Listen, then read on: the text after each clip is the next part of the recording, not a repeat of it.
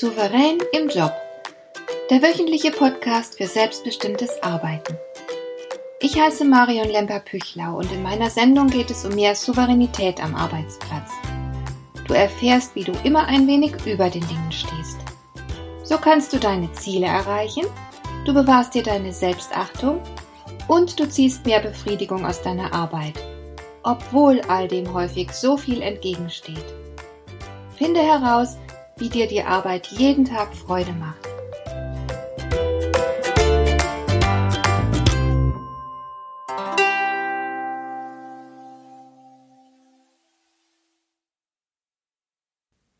Tatsächlich gibt es nur wenige Menschen, die ihre Arbeit mögen und damit zufrieden sind.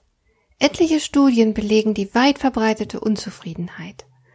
Und sehr bekannt ist in diesem Zusammenhang beispielsweise die berühmte Gallup Engagement Studie, die alljährlich stattfindet.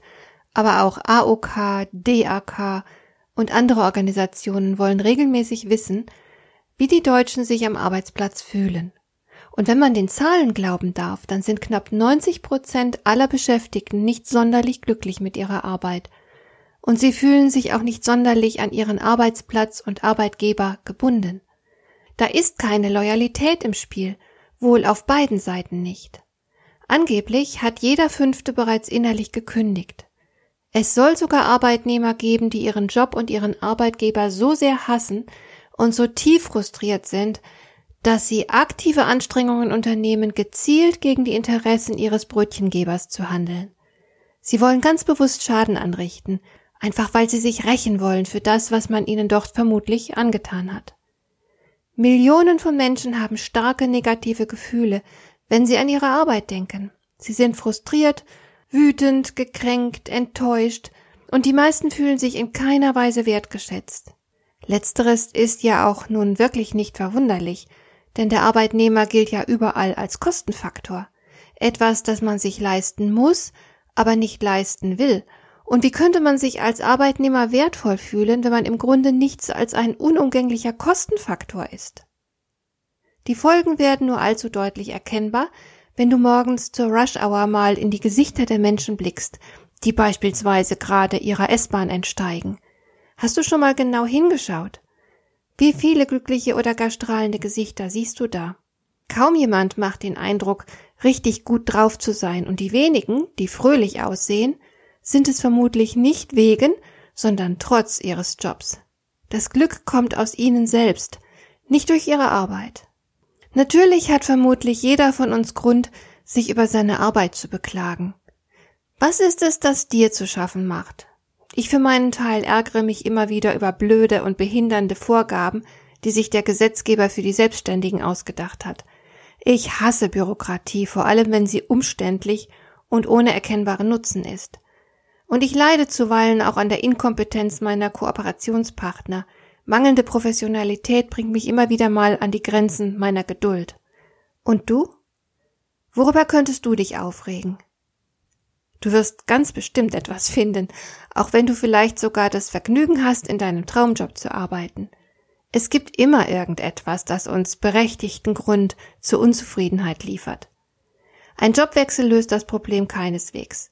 Man kann vielleicht dem einen oder anderen Problem damit entgehen, aber es tauchen am neuen Arbeitsplatz unter Garantie auch neue Probleme auf.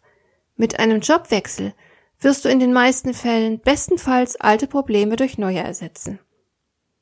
Aber daneben gibt es auch eine ganze Menge Probleme, die dich hartnäckig verfolgen werden, wo immer du auch arbeitest. Das Arbeitsleben bringt halt ein paar beinahe allgegenwärtige Grundprobleme mit sich, und in absolut jedem Job gibt es Glückskiller, denen man nur schwer entgeht. So fühlen sich die meisten Menschen beispielsweise an ihrem Arbeitsplatz unzureichend wahrgenommen. Viele haben den Eindruck, dass sie dort niemandem als Person wichtig sind, dass sie nicht zählen und dass sie kaum wahrgenommen werden.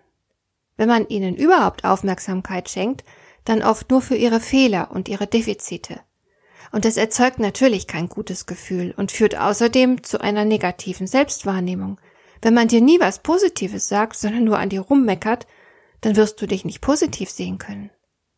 Der Psychologe Daniel Goleman, der vor vielen Jahren mal seinen Bestseller über emotionale Intelligenz geschrieben hat, stellt dazu klipp und klar fest, Es ist das vorrangige Bedürfnis eines jeden Menschen, zu fühlen, nicht zu wissen, zu fühlen, dass er für den anderen existiert.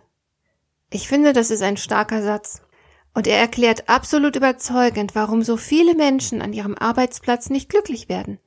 Sie leiden massiv unter einem emotionalen Mangelzustand. Der wird sich auch nicht so leicht beheben lassen. Denn die Menschen, deren Anerkennung dir besonders gut täte, nämlich deine Vorgesetzten, diese Menschen stehen vor derselben unbefriedigenden Situation wie du. Die Führungskräfte werden ja auch nicht als Personen gesehen, und niemand interessiert sich für sie. Sie stehen meist unter enormem Druck, und sie sollen Leistungen vorweisen. Hier kommt dann die sogenannte Theorie des vollen Bechers zum Tragen. Du kannst nämlich anderen nur das geben, wovon du selbst genug hast. Ein Chef, der unter mangelnder Anerkennung leidet, wird seine Mitarbeiter nicht ausreichend bestätigen können. Das liegt in der Natur der Sache. Obendrein erlaubt das Tagesgeschäft oft auch gar nicht, dass Führungskräfte sich mit Mitarbeitern beschäftigen. Zuweilen bleibt nicht mal genug Zeit, um notwendige Fragen bezüglich der Arbeit zu klären. Und wir sind verflixt viele. Da kann auch der selbstsicherste und gutmütigste Chef nicht allen Mitarbeitern umfassende Aufmerksamkeit widmen. Das ist halt so. Wir sind zudem auch nicht so einzigartig und wertvoll für den Arbeitnehmer, wie wir selbst gerne glauben wollen. Letzten Endes kann und wird jeder ersetzt werden. Man kann uns austauschen, ohne dass viel passiert. Es wäre also gut, wenn wir uns damit einfach mal abfinden könnten. Ein anderer Grund für Unzufriedenheit am Arbeitsplatz ist natürlich die Entlohnung. Die meisten sind überzeugt, unterbezahlt zu werden. Vielleicht ist das ja auch so. Ganz sicher gibt es keine Gerechtigkeit. Das bedeutet, andere, die weniger gut arbeiten, weniger können, weniger leisten als du, bekommen trotzdem häufig mehr Geld als du. Oder nimm beispielsweise den Beruf der Erzieherin. Was könnte wertvoller sein als die professionelle Betreuung unserer jüngsten Generation durch hingebungsvolle Erwachsene? Trotzdem werden Erzieherinnen chronisch unterbezahlt, Altenpfleger ebenso. Ihre Entlohnung entspricht in keiner Weise dem Wert ihrer Arbeit. Und das ist nicht in Ordnung, aber so läuft es eben. Du hast dennoch die Möglichkeit, als Erzieherin ein glückliches Berufsleben zu haben. Geld ist eben nicht alles. Außerdem zeigt die Erfahrung, dass eine Gehaltserhöhung auf lange Sicht an der Unzufriedenheit der Betroffenen nichts ändert. Denn unglücklicherweise hat uns die Natur mit dem Gewöhnungseffekt ausgestattet. Wenn du also plötzlich mehr Geld bekommst, findest du das erst ganz toll, dann wird es allmählich selbstverständlich und zum Schluss bist du wieder so unzufrieden wie anfangs. Ein weiterer berechtigter Grund für Unzufriedenheit betrifft die Fremdbestimmung. Niemand liebt es, wenn er kaum etwas gestalten kann und überall auf Regeln und Grenzen stößt. Jeder steckt in einem Korsett, auch wenn es nicht überall gleich eng geschnürt sein mag. Und je wichtiger deine Arbeit ist, desto heftiger werden andere mitreden wollen. Das ist halt einfach so. Unzufriedenheit entsteht seit zwei oder drei Jahrzehnten auch zunehmend durch die Arbeitsbelastung. Der Druck ist so stark, dass viele Menschen dadurch krank werden. Es muss nicht immer gleich ein ausgewachsener Burnout sein. Auch Schlafprobleme, Kopf- oder Magenschmerzen etc. sind verbreitet und fließen gar nicht mal immer in die Statistiken ein. Viele träumen davon, aus der Tretmühle auszusteigen, aber so ein Schritt würde Geld kosten, Geld, das sie nicht haben. Angeblich empfinden in Europa mittlerweile über 40 Prozent aller Arbeitnehmer ihre Arbeit als zu anstrengend. Drei Viertel hätten gern mal eine lange Auszeit, aber das sind Träume, die niemand finanzieren kann und will. Auch ein hohes Maß an Routine schafft Unzufriedenheit. Sogar wenn du dir einen richtig spannenden Job ausgesucht hast, werden sich bestimmte Vorgänge dabei stets wiederholen. Als Folge davon verflüchtigt sich ein großer Teil der anfänglichen Begeisterung. Unser menschliches Gehirn weiß halt Routine nicht allzu sehr zu schätzen. Naja, und dann sind da dummerweise auch noch all die nervtötenden anderen Menschen am Arbeitsplatz. Sie können dir das Leben richtig schwer machen. Du wirst ungeduldig, du regst dich über sie auf, vielleicht hast du manchmal sogar Mordfantasien. Aber das ändert nichts. Menschen sind immer unzulänglich. Da würde dir auch ein Jobwechsel keine Rettung bringen. All diese Dinge, die ich hier aufzähle, sind leider universell. Sie haben ihre Ursache nämlich in der Natur der menschlichen Psyche und natürlich auch in den aktuellen Strukturen unserer Arbeitswelt.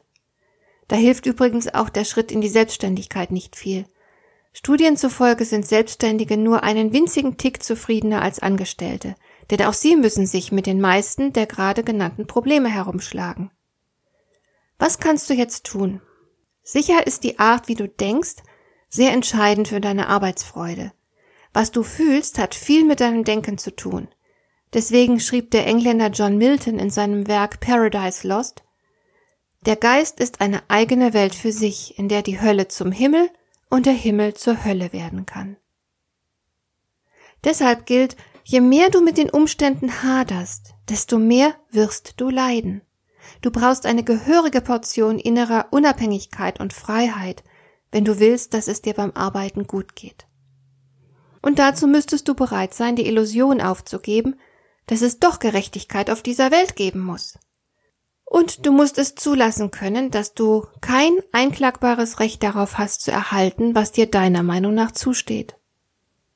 Du musst also das Leben so akzeptieren, wie es nun mal ist. Was nicht bedeutet, dass du nun lethargisch sein sollst. Du darfst durchaus für Verbesserungen kämpfen, aber dabei eben nicht verbissen sein, weil dir das nur schaden würde. Dazu gehört übrigens auch, dass du die Erwartung aufgibst, andere müssten sich doch richtig verhalten. Du solltest dich stattdessen auf das konzentrieren, was du beeinflussen kannst. Und dankbar dafür sein, was du hast und was du tun kannst. Und bereit sein, all das Gute an deiner Situation zu sehen und wertzuschätzen. Und du könntest deine soziale Kompetenz erweitern, damit du auch mit den schwierigen Menschen in deinem Umfeld besser klarkommst. Und es wäre auch eine gute Idee, wenn du etwas zur Stärkung deines Selbstwertes unternehmen würdest. Dann wärest du nämlich weniger bedürftig und nicht so abhängig vom Applaus deiner Umgebung. Und Probleme und Konflikte könnten dir auch weniger anhaben. Natürlich sind all diese Dinge, die ich hier nenne, Entscheidungssache. Sie werden dir nicht zufällig oder aus Versehen passieren. Du musst sie dir erarbeiten. Aber dann hast du eine echte Chance, deine Arbeit zu genießen und dich daran zu freuen. Arbeitsfreude ist machbar und ein echter Beweis für deine Souveränität. Dir gefällt dieser Podcast? Dann bewerte ihn doch mit einer Sternebewertung und Rezension in iTunes. Das hilft einerseits, diese Sendung noch weiter zu verbessern und andererseits, sie für andere Interessierte noch sichtbarer zu machen.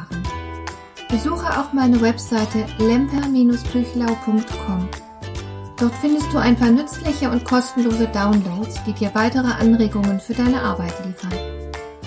Das war die heutige Ausgabe von Souverän im Job. Schön, dass du zugehört hast. Ich wünsche dir viel Spaß und Erfolg bei der Gestaltung deiner Arbeit.